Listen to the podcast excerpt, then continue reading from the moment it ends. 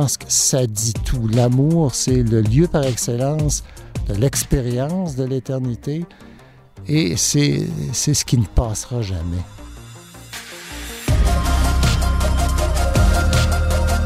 Bonjour à tous et bienvenue à cette émission de Parésia, le balado qui prend le temps de penser. Je suis votre animateur Francis Denis et j'ai la joie de m'entretenir aujourd'hui avec Jean-François Gosselin. Alors c'est un très grand plaisir de vous avoir avec nous aujourd'hui. Bonjour. Merci beaucoup de l'invitation. Bonjour à vous. Jean-François Gosselin, vous êtes théologien, mathématicien, philosophe et professeur de théologie à l'Université euh, Saint-Paul à Ottawa. Alors aujourd'hui, on est réunis pour parler de votre tout dernier livre publié chez Mediapol, le titre L'éternité rêve ou réalité? Alors bon, allons-y, disons, euh, au cœur euh, de notre sujet, l'éternité, un mot qui fait peut-être peur euh, aujourd'hui. Bon, pouvez-vous nous parler un peu justement de l'intention que vous aviez en, publiant cet ouvrage?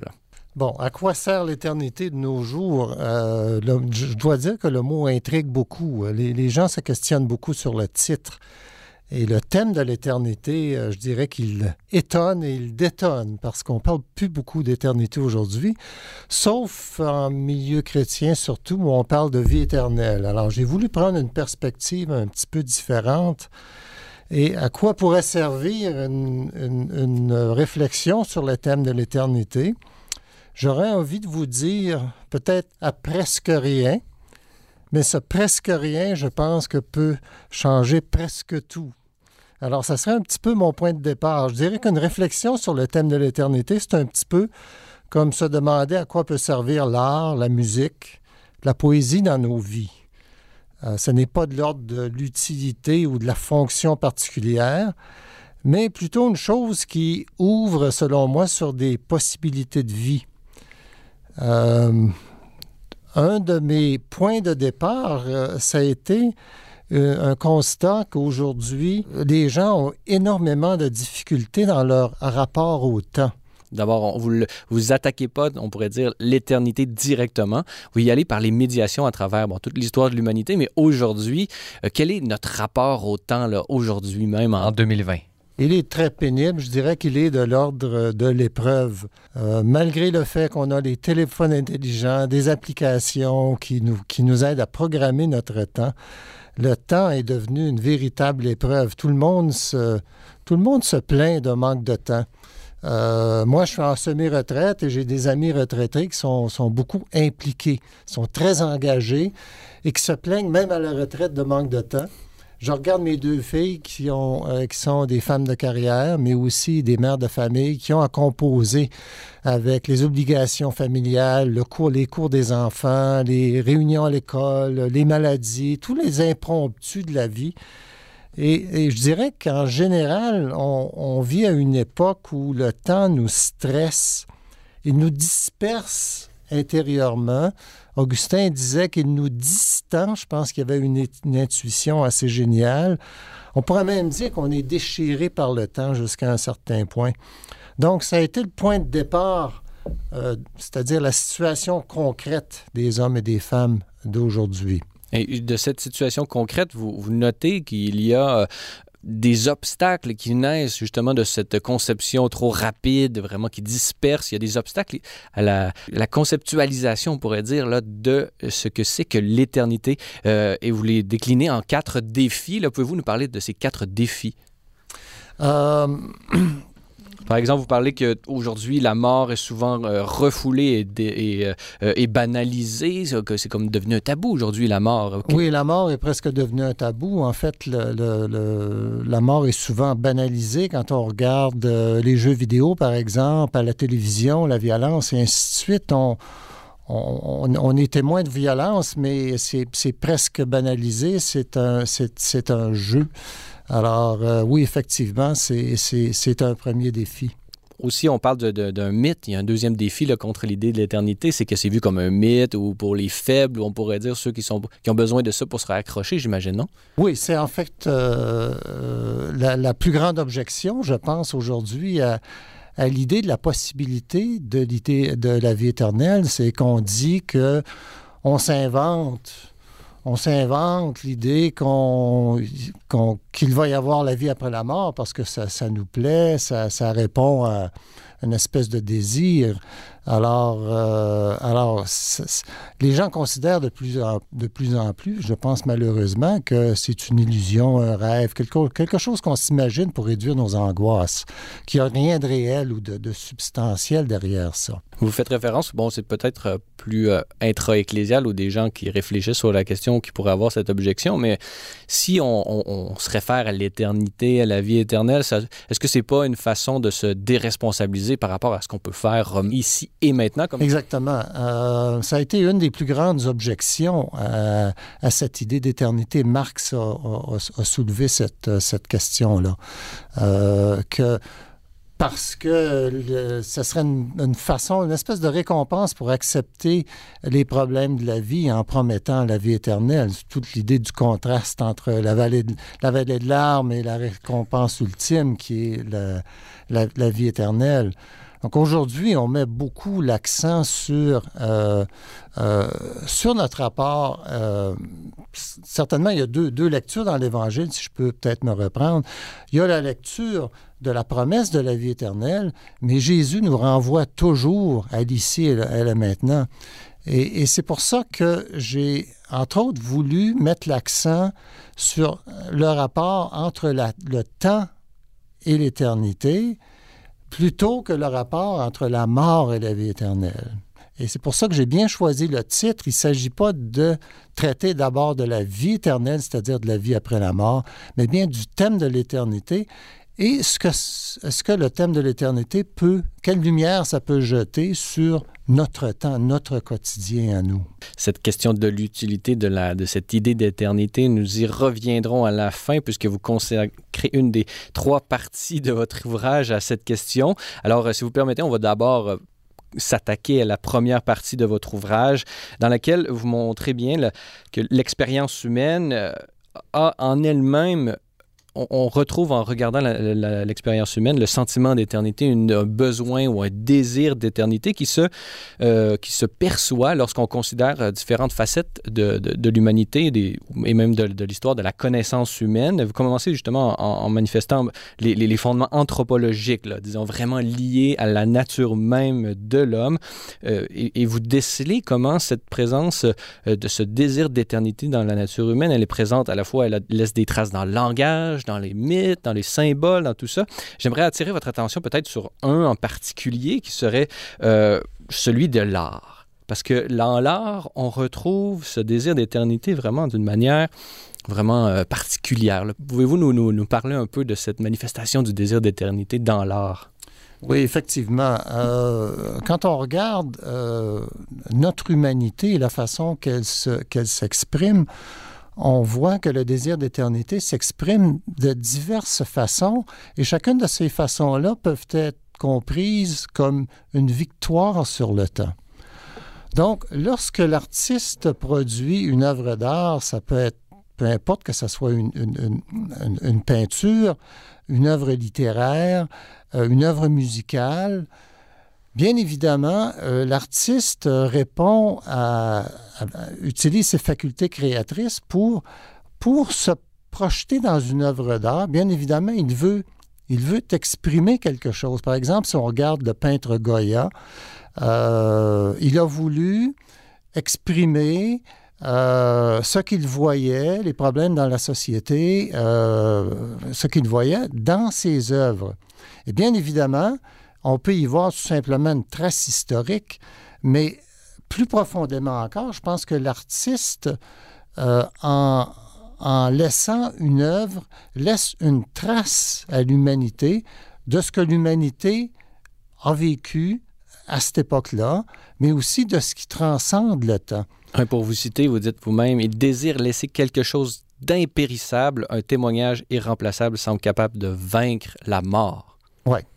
Oui, vaincre d'abord vaincre sa mort, mais aussi jusqu'à un certain point vaincre la mort. C'est-à-dire, évidemment, l'œuvre d'art est jamais impérissable, n'est jamais éternel dans le sens propre du terme, mais c'est quand même un geste qui répond à un désir de laisser une trace, de laisser quelque chose de peu périssable. Et dans ce sens-là, peut-être qu'on, là, je vous lance une idée comme ça, on pourrait peut-être dresser une hiérarchie des arts parce qu'il y en a qui sont, qui laissent une trace beaucoup plus impérissable. Euh, je donne un exemple, le vidéo, les films, ils laissent une, une image euh, qu'on, consomme, qu'on consomme immédiatement et qui et périt un peu. Euh, c'est une succession d'images, tandis que par exemple la peinture, ce n'est qu'une prise, qu'un instant et, il reste dans l'éternité. Donc, elle a, elle a, vraiment quelque chose de plus lié, peut-être la peinture ou la sculpture avec l'éternité que, le vidéo, par exemple? Oui, peut-être, c'est peut-être plus dense en fait, euh, et euh, peut-être que ça demande de, de l'artiste d'aller chercher quelque chose d'essentiel. Hein? quand on regarde une peinture de Rembrandt, par exemple, un, portrait, on s'étonne de voir jusqu'à quel point Rembrandt est capable d'aller chercher l'âme de la personne. On dirait qu'il touche au fond de la personne et c'est ce qui, c'est ce qui nous touche et ce qui nous communique. C'est que finalement, finalement l'humanité euh, traverse le temps. Hein? Et c'est ce que l'artiste l'artiste est capable de toucher aux possibilités de vie. On continue justement sur notre thème de euh, l'éternité avec le théologien et mathématicien et professeur à l'Université Saint-Paul Jean-François euh, Gosselin sur le thème de l'éternité en lien avec son tout dernier livre publié chez Mediapol, L'éternité, rêve ou réalité. Alors, on a vu dans, la première partie de cette émission, là, on a vu comment euh, le, désir d'éternité est présent dans la nature même de l'homme et qu'elle se manifeste dans, divers, dans, ces diverses dimensions, par exemple celle de l'art, on a vu. Maintenant, euh, j'aimerais qu'on va continuer justement à parcourir votre, votre livre. Euh, vous continuez à, voir le mystère du temps et comment est-ce qu'il a été conceptualisé. Sortons un peu de l'art pour rentrer dans la réflexion qui s'est faite sur le temps à travers les les âges. Vous commencez, euh, bon, euh, vous parlez du temps et, vous faites d'abord une, espèce de distinction entre euh, le temps quantitatif, là, en grec le chronos, et le kairos, le temps, le temps qualitatif. Alors, pouvez-vous nous expliquer un peu cette distinction? Oui, c'est une distinction fondamentale. C'est que quand on parle de temps objectif, c'est le temps qui est mesuré par l'horloge. Donc, c'est le temps qui passe, le temps qui, euh, qui est constant. Et euh, quand on parle du temps subjectif, c'est le temps de la conscience, c'est notre expérience du temps. Donc, euh, intérieurement, chacun de nous vit une expérience du temps. On sait que les saisons passent, on, sait que les journées passent, on, sait que le soleil se lève et se couche. C'est une façon de parler, bien évidemment. Euh, et tout ça. Donc, donc, on vit une expérience du temps et intérieurement, on sait que le temps peut être aussi élastique. Euh, il y a de mes étudiants qui trouvent parfois mes cours trop longs. Euh, et parfois, quand on vit une expérience extraordinaire, on trouve que ça passe trop vite.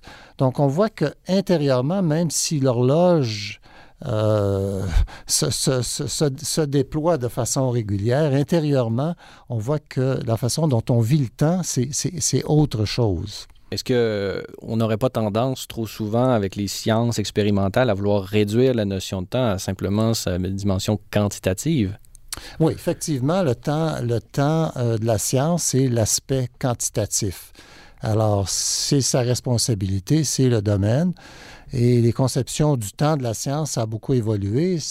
Dans les sciences dites du temps moderne, c'est différent que pour la physique contemporaine. C'est une très, très grande question. Mais, euh, mais je pense qu'il est, important euh, de, de, faire cette distinction-là. Et le livre porte surtout sur euh, notre expérience du temps, donc le temps subjectif ou le temps de la conscience, si vous voulez. Oui, c'est justement pour vous citer encore, vous dites donc en dépit des avancées fulgurantes qui sont tout à l'honneur et à la gloire de l'être humain en matière des, sciences expérimentales, ces découvertes ne font en rien disparaître les questions fondamentales, existentielles et même métaphysiques, euh, pour vous citer. Euh, bon, justement, comment est-ce que de ces réflexions métaphysiques sur le temps. Euh, vous faites vraiment une rétrospective de plusieurs euh, penseurs et même groupes de penseurs. Commençons donc euh, par justement le, temps des anciens, comme vous le, dites. J'imagine c'est de les, Socrates et les présocratiques, pourrait-on dire. Pouvez-vous nous dire un peu comment ça a été vu le temps par ces premiers penseurs en Grèce il y a 500 ans et plus avant Jésus-Christ? D'abord, ce qu'il faut, ce réaliser, c'est quand on regarde l'Antiquité, euh, euh, le, temps n'a jamais été séparé de l'idée, d'une idée de l'éternité. c'est relativement récent, ça, que l'on sépare euh, en philosophie les questions de temps, les questions d'éternité.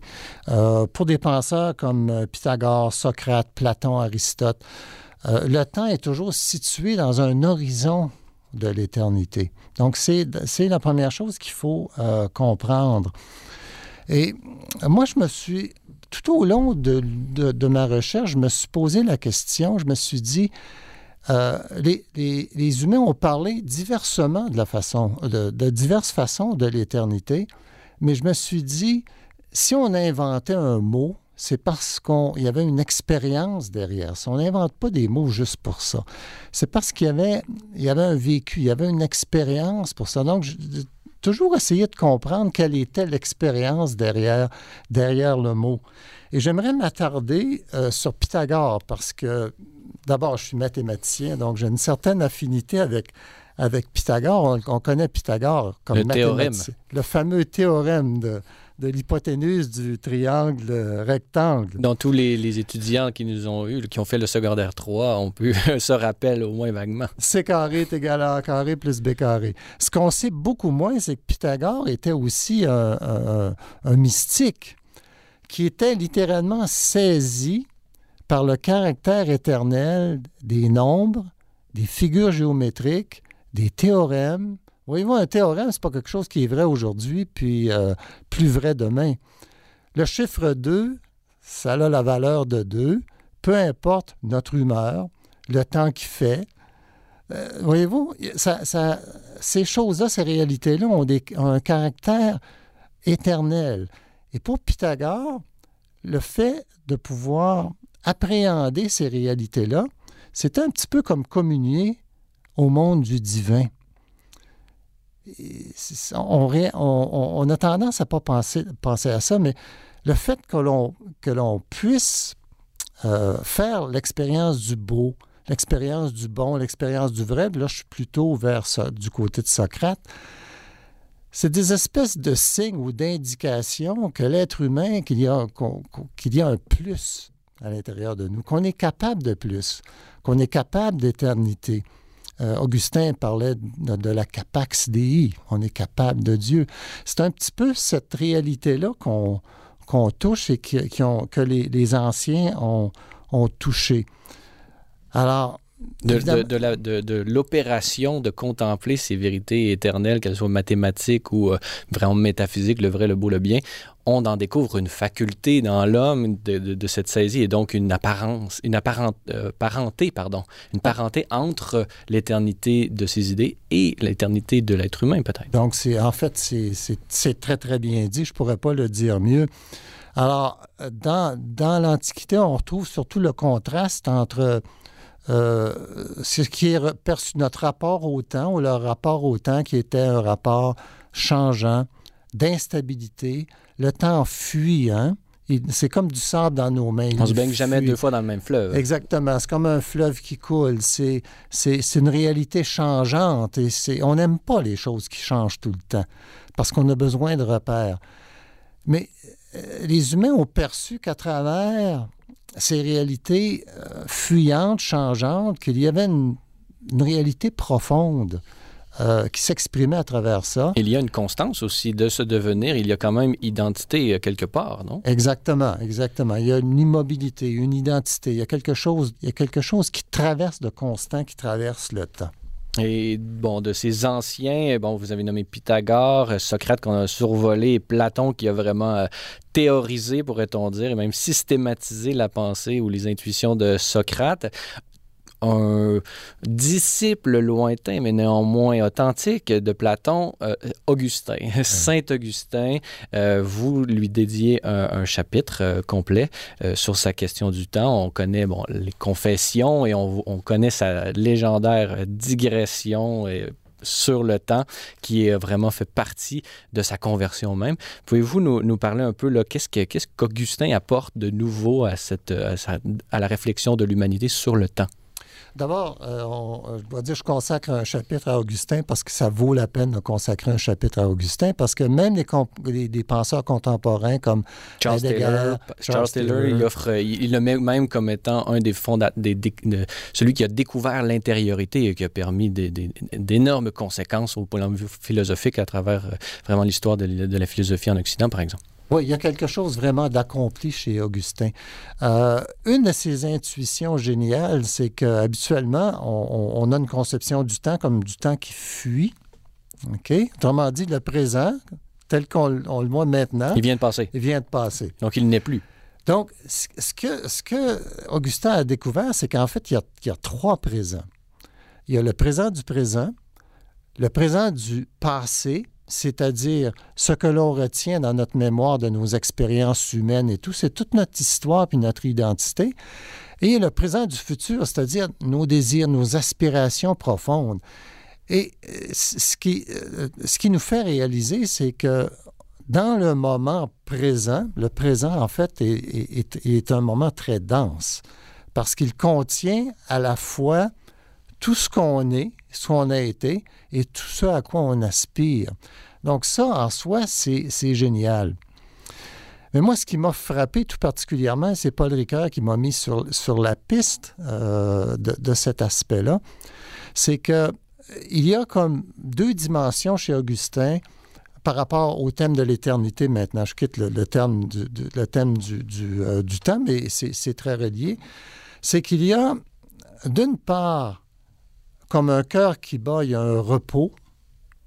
Le de l'éternité nous invite à un repos, à prendre une distance par rapport à ce qui est changeant. Et en même temps, lorsque notre temps est bien orienté, ça amène une intensification du temps. Donc, on a tendance à penser que l'éternité, c'est, bon, à la limite, c'est le repos, ça devient un petit peu plate. Et pour Augustin, c'est tout le contraire c'est que quand on a trouvé notre vocation, quand on a trouvé vraiment euh, qui on est et ce pourquoi on est là, euh, et Augustin l'a trouvé euh, à travers la parole de, une parole de, Paul, dans, dans, la figure de Jésus-Christ, ça change tout. Notre vie devient non pas un repos perpétuel, mais vraiment quelque chose d'intense et d'excitant. Et on manque de temps à ce moment-là. on a l'impression que notre mission, on n'aura pas le temps de tout faire, alors peut-être que l'éternité sera composée juste... On n'aura pas assez de temps de toute l'éternité pour en jouer. peut-être.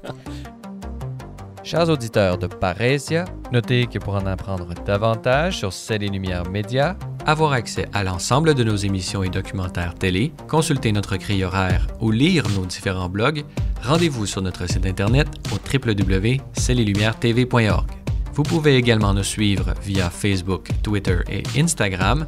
Grand merci à tous ceux qui s'engagent avec nous par leur mention j'aime ou leur partage. Enfin, notez que l'apostolat médiatique Celles et Lumières Média ne serait possible sans votre contribution financière. Pour faire un don, visitez notre site web au www.cellelumières-tv.org où vous y trouverez toutes mes informations sur nos différents programmes de soutien financier.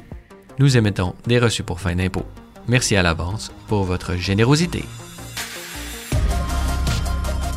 Alors, dans la première partie de l'émission, on s'est vraiment euh, parlé de, des questions pratico-pratiques d'abord pour savoir à quoi ça sert l'éternité dans nos vies en deuxième temps, on a parlé des, vraiment des racines philosophiques et de ce désir d'éternité qui se manifeste à travers euh, toute l'histoire de la philosophie.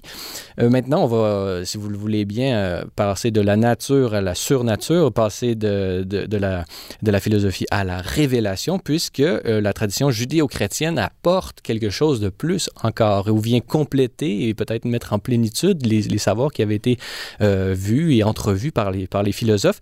D'abord, bon, voyons, euh, vous offrez euh, certaines réflexions sur euh, l'Ancien Testament. Qu'est-ce que l'Ancien Testament a à nous dire encore à, nous aujourd'hui? Pouvez-vous nous parler de vos réflexions sur l'éternité dans l'Ancien Testament? Beaucoup de choses. Il y a certains exégètes qui diraient que presque tout est déjà là dans, l'Ancien Testament, mais je pense que du point de vue de la question, l'éternité rêve ou réalité, euh, il y a un enseignement qui est très profond qui nous est transmis à travers de l'Ancien Testament.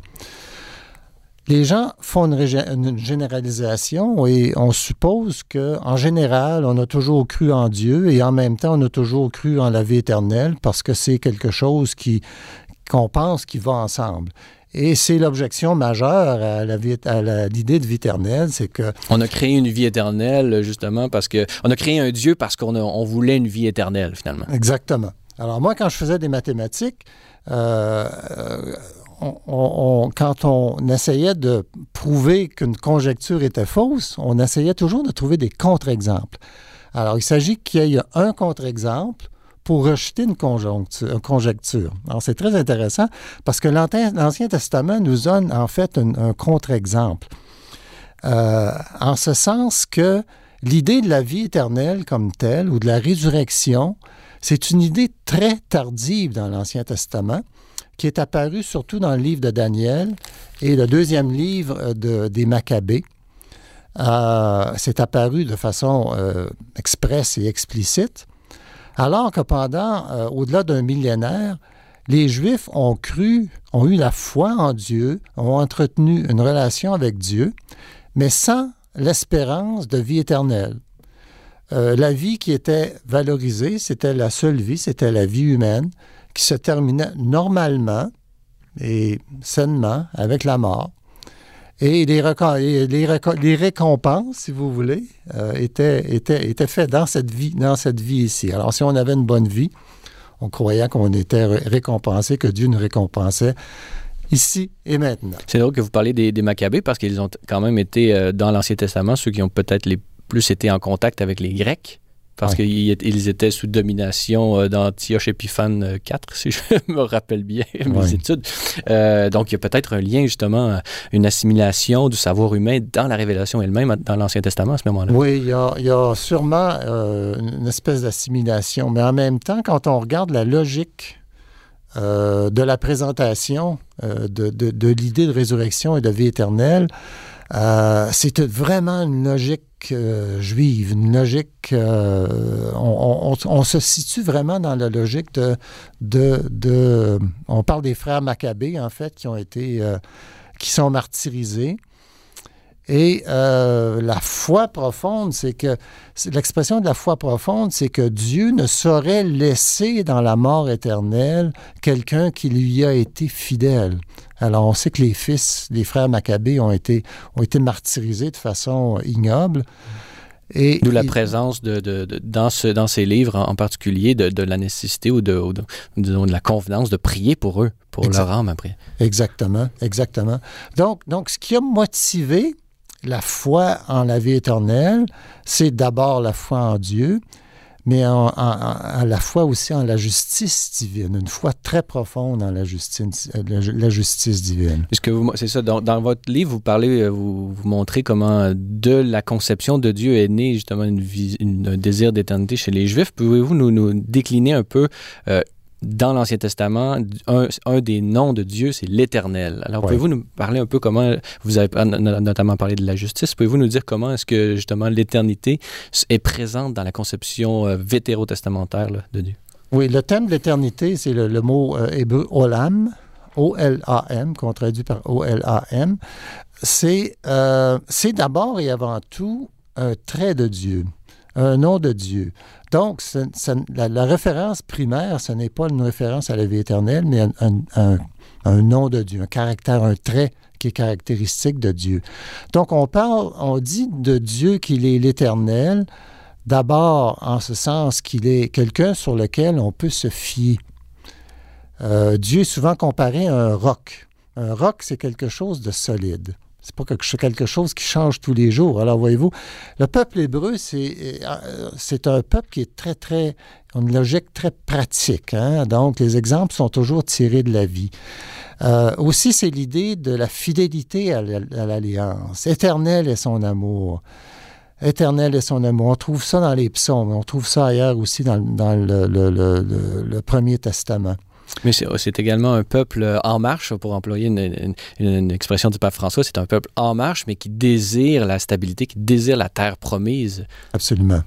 Et donc, cette terre promise-là, elle, détient quelque chose de, de, Dieu. Peut-être qu'on peut déjà voir, nous, c'est facile d'une certaine façon parce qu'on a la plénitude de la révélation, en guillemets, Jésus-Christ, qui nous révèle un peu et on peut lire a, posteriori, mais on, voit peut-être justement dans cette terre promise, justement, l'invitation de Dieu l'Éternel et, lui transmettre ce désir d'éternité, non? Absolument. Absolument, on peut faire ça. Euh, si vous le voulez bien, on va poursuivre sur ce chemin euh, de révélation divine euh, avec le christianisme, Jésus-Christ. On, a vu comment, comme vous allez montrer comment la, la, vision de, de l'éternité était présente en Dieu. Elle s'est transmise peu à peu à l'être humain qui lui-même découvre à lui-même cette potentialité d'une vie éternelle avec Dieu. Jésus-Christ, qu'est-ce qu'il vient rajouter? J'imagine il assume tout ça, mais il rajoute quelque chose. Qu'est-ce que c'est? Oui, définitivement. Euh, avec la foi chrétienne, euh, je dirais que notre, conception ou notre, euh, relation à l'éternité change de façon assez, assez radicale. Simone Weil disait, grande mystique et grande philosophe au 20e siècle, que la croix représente l'intersection entre le temps qui est horizontal et l'éternité qui est verticale. Alors, voyez-vous, dans une perspective chrétienne, euh, la révélation, c'est l'irruption de l'éternité dans le temps humain, dans l'histoire humaine. C'est tout le mystère de l'incarnation, finalement. Donc, voyez-vous, avec le christianisme, euh, l'éternité, ce n'est plus un objet de spéculation, quelque chose qu'on s'imagine ou qu'on pourrait ressentir, mais ça devient une personne humaine dans la figure de Jésus-Christ. Donc, je ne veux pas être inconvenant, mais on pourrait dire que dans le Nouveau Testament, et particulièrement dans les évangiles, l'éternité, c'est une figure avec deux pattes, une figure humaine avec deux pattes. L'éternité qui fait sa, maison euh, parmi nous et qui assume vraiment l'éternel entre dans le temps parmi nous. Vous faites une distinction entre l'éternité futuriste et immanente, parce que oui, euh, Dieu l'éternel, donc il est hors du temps. Il se fait homme, donc il est à l'intérieur du temps, mais au même moment, donc il est à l'extérieur et à l'intérieur du temps. Comment est-ce qu'on est-ce que on arrive à faire sens avec ce qui apparaît comme un paradoxe? Oui, effectivement, ça peut paraître comme un paradoxe. Et quand on regarde le credo, le dernier article du credo, on dit Je crois à la vie éternelle. Alors ça, ça fait partie du cœur du cœur de la foi chrétienne. Donc, on, croit que au-delà de la mort, il y a la vie éternelle, la vie en Dieu. Mais quand on étudie euh, les évangiles, on s'aperçoit qu'il y a une autre euh, conception de l'éternité qui est celle qu'on peut goûter ou dont on peut sentir la présence sur une, ici et maintenant, sur une base quotidienne. Donc, c'est pour ça qu'on parle d'éternité de, immanente, l'éternité à laquelle on peut goûter aujourd'hui, cette présence qui nous accompagne, présence qu'on pourrait nommer le Christ ressuscité, le Saint-Esprit, qui nous accompagne aujourd'hui même, et l'éternité, je dirais, futuriste. Qui n'est pas encore. Oui, c'est hmm. pas encore celle qui nous attend, celle qui nous est promise, celle euh, à laquelle on va pouvoir goûter à la résurrection. Euh, justement, de, de, cette, euh, de ce déjà et de ce pas encore-là, j'imagine qu'il y a comme quelque chose à, à, assumer. Là. Il y a une espèce de tension qui est créée peut-être dans, dans l'être humain, là, qui, qui, est comme entre les deux. Là. Comment, comment est-ce qu'on fait pour, pour, pour, dealer avec ça là, en bon français?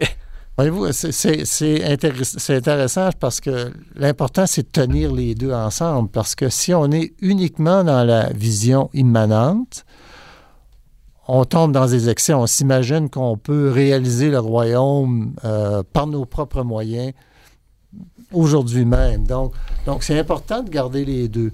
Si on, si on parle, si on met l'accent uniquement sur la vie éternelle, on peut tomber dans des, dans des, euh, des visions doloristes ou très, très pessimiste du monde où la vie est une vallée de larmes et ainsi de suite. Donc, c'est important de porter les deux, les deux réalités ensemble. Alors, nous avons fait vraiment une belle lecture là, de votre livre. On est rendu à la troisième partie, euh, disons plus euh, concrète, pourrait-on dire. Qu'apporte l'éternité à notre temps?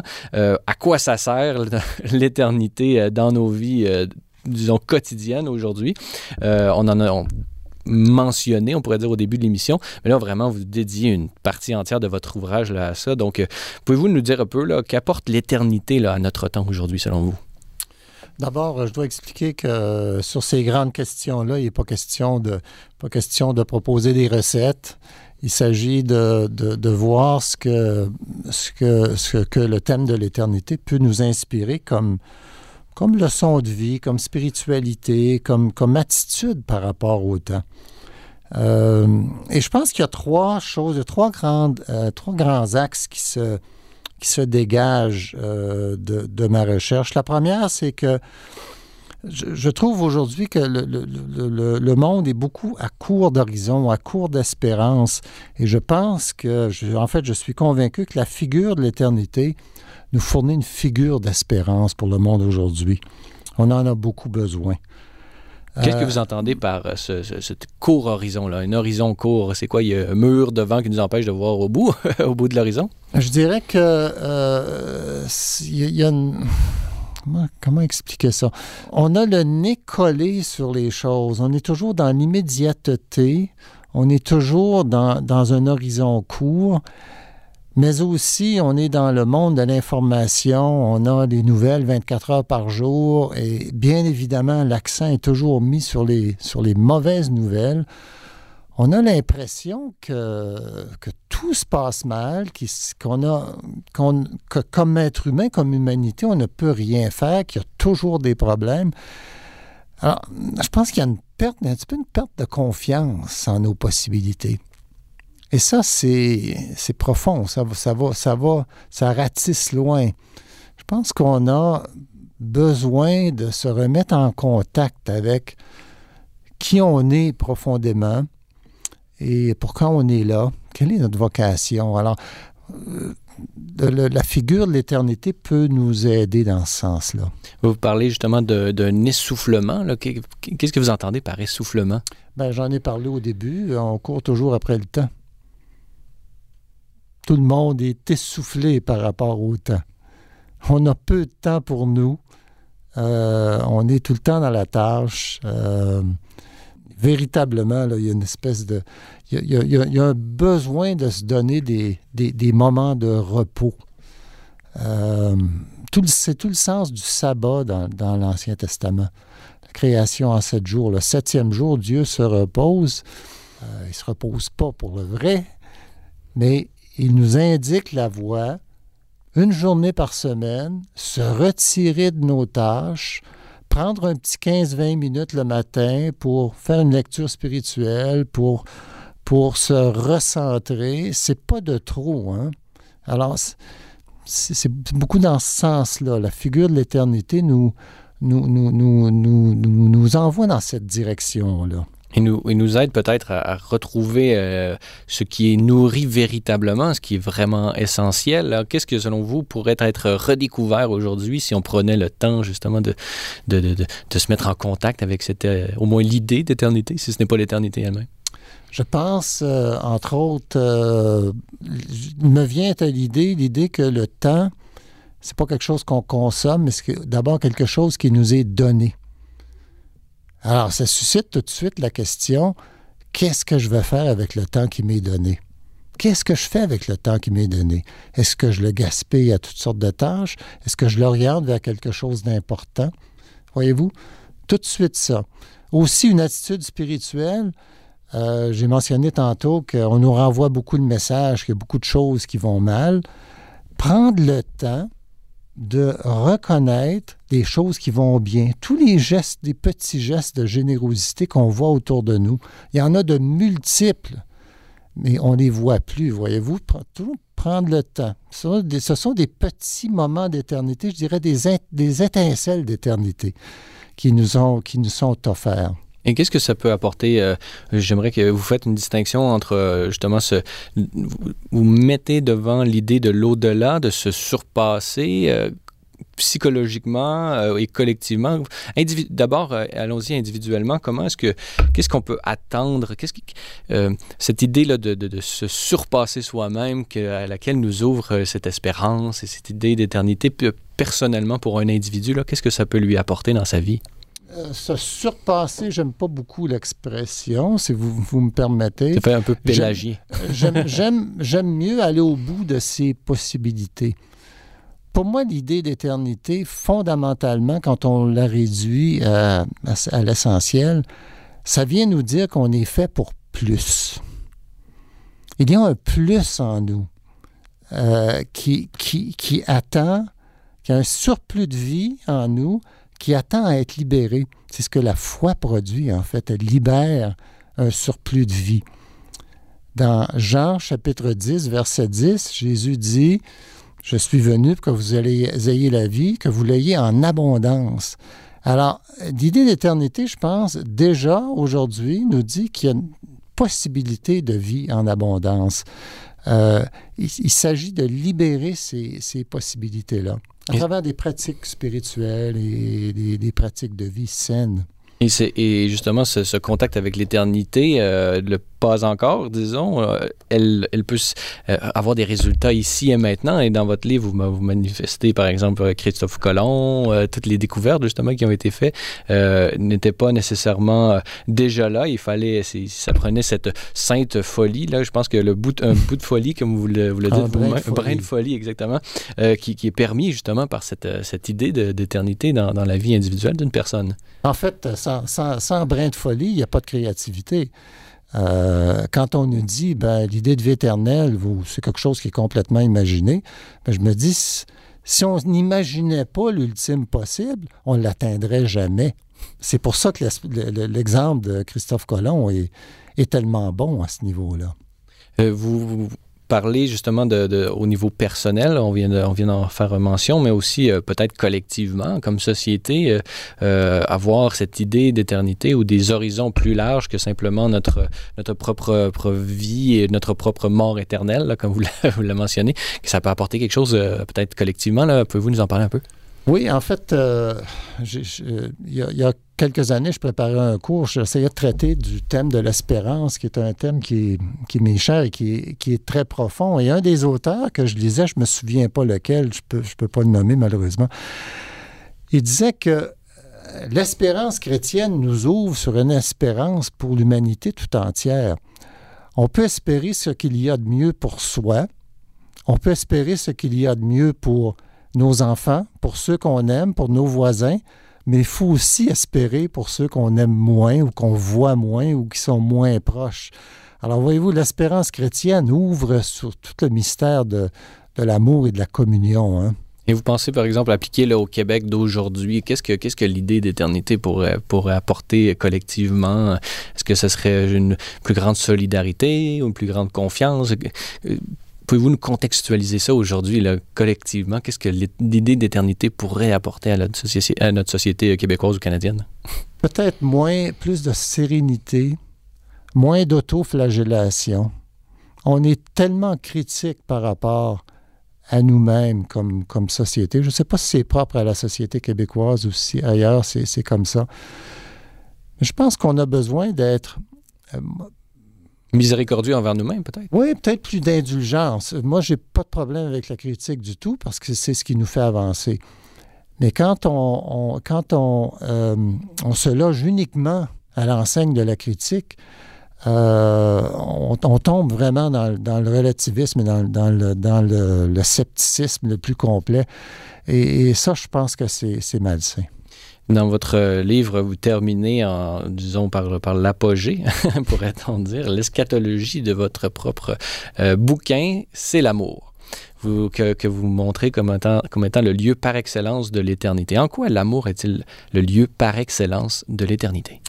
Ben, je pense que j'ai pas d'autre façon de l'expliquer que de me référer à la, à la première lettre aux Corinthiens, l'hymne à l'amour de Saint Paul, où euh, Saint Paul dit euh, Tout va passer, la foi, l'espérance, mais ce qui va rester, c'est l'amour. Alors, euh, je, pense que ça dit tout. L'amour, c'est le lieu par excellence de l'expérience de l'éternité et c'est ce qui ne passera jamais. Et comment euh, pratiquement on peut incarner cet amour euh, selon vous? On le sait, le pape François, par exemple, euh, manifeste beaucoup le, côté d'engagement qui, est, qui, est, nécessaire à cet amour. Aujourd'hui, comme Église ou, comme, ou comme société, quels sont les lieux justement d'expression privilégiée de cet amour selon vous? Moi, je trouve que l'engagement, c'est excessivement important. Cela dit, il faut que l'engagement soit bien enraciné dans une intériorité, une spiritualité qui est très profonde. Autrement, c'est comme une plante avec des, racines euh, peu profondes. Le premier coup de soleil, ça, sèche. Alors, moi, j'aurais tendance, oui, le, oui, euh, l'engagement, j'aurais tendance aujourd'hui à mettre beaucoup d'accent sur, la profondeur, la compréhension de, la foi, euh, de, de, ce que l'on croit, de ce que l'on vit. Euh, alors, beaucoup d'accent, je dirais, sur l'intériorité. Et euh, terminons avec cette dernière question sur l'espérance, parce que vous avez écrit cet ouvrage, vous aviez une intention, vous l'avez mentionné, mais l'espérance que vous avez, là, celui qui va, qui va se plonger dans ce magnifique livre. Qu'est-ce que vous, que vous aimeriez que le, le lecteur puisse retirer de cette lecture? Euh, une bonne question. Je pense que j'aimerais que le lecteur retire, euh, comme j'ai dit tantôt, euh, plus de sérénité dans son rapport au temps, plus de profondeur, quelques lumières en ce qui a trait à qui nous sommes comme êtres humains et quelle est notre vocation. Hmm. Finalement, je, je, pense que ça se résume à ceci. J'aurais voulu montrer que l'éternité est un beau risque. Bon, ben, c'est sur ces belles paroles que nous allons conclure notre entretien aujourd'hui. Jean-François Gosselin, je rappelle que vous êtes mathématicien, philosophe et théologien, professeur à l'Université Saint-Paul à Ottawa et auteur notamment euh, de ce tout dernier livre, L'éternité, rêve ou réalité, publié aux éditions Mediapol. Alors merci beaucoup d'avoir été avec nous aujourd'hui. Merci à vous. Voilà, c'est tout pour notre balado de cette semaine. N'hésitez pas à communiquer avec nous via Facebook ou Twitter si vous avez des questions ou commentaires concernant nos thèmes ou nos invités. C'est toujours un plaisir de vous lire et d'entendre vos réactions. La semaine prochaine, mon invité sera l'historien Alexandre Dumas et nous parlerons des relations entre l'Église et l'État au Québec. Je suis Francis Denis et n'oubliez pas qu'à la parésia de la foi doit correspondre l'audace de la raison. Allez, bonne semaine.